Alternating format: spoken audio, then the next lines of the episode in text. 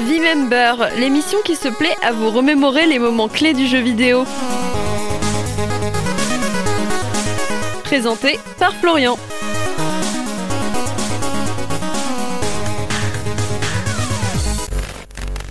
Pour notre épisode d'aujourd'hui, je vous propose de rester encore un peu dans la période des jeux d'arcade. Après Toru Iwatani et son Pac-Man, on va parler d'un autre monument intemporel du genre, Donkey Kong.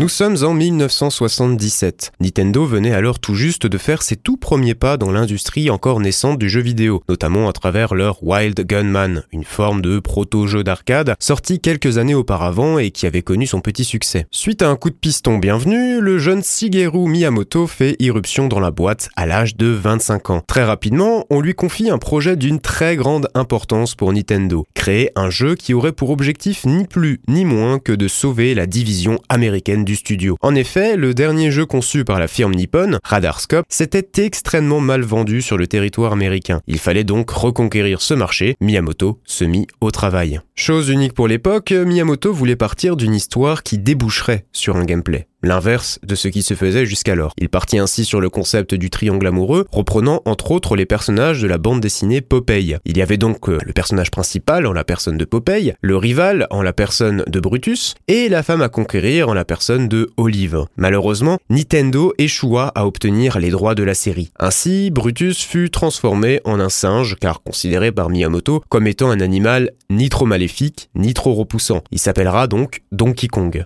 Donkey étant l'équivalent de borné en anglais, et Kong l'équivalent de singe. Un singe borné qui serait combattu par un, je cite, gars drôle et décontracté qui sera nommé a posteriori Jumpman, l'homme qui saute, tout simplement. Enfin, Olive sera renommée dans un premier temps The Lady, la dame, puis plus tard Pauline.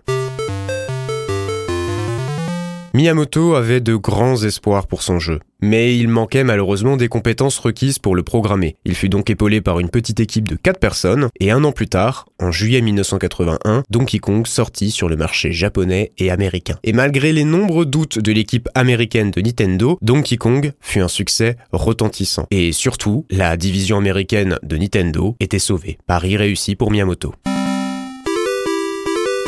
Pour l'époque, Donkey Kong était extrêmement novateur, déjà parce qu'il se plaçait en porte-à-faux complet par rapport aux productions populaires de l'époque, majoritairement constituées de jeux de tir ou de maze game, donc en français des jeux labyrinthiques initiés par Pac-Man sorti deux ans plus tôt, puis aussi parce qu'il s'agissait du premier jeu à inclure des cinématiques mettant en avant une véritable histoire à suivre. Jumpman qui doit sauver The Lady capturée par Donkey Kong. Et enfin parce qu'il s'agissait du premier jeu à incorporer une succession de niveaux, en l'occurrence 4, ce qui faisait de Donkey Kong de très loin le jeu le plus long et ambitieux jamais développé. Par la suite, les personnages présents dans le jeu devinrent des personnages emblématiques de Nintendo, et donc de la culture vidéoludique. Donkey Kong déjà, qui, après plusieurs suites reprenant le concept du jeu d'arcade éponyme, passa d'antagoniste à protagoniste, à travers la série des Donkey Kong Country, qui débuta une dizaine d'années plus tard, en 1994. Mais aussi, et surtout, Jumpman, plus tard renommé Mario, qui marqua d'une pierre blanche l'histoire du jeu vidéo avec la série des Super Mario Bros.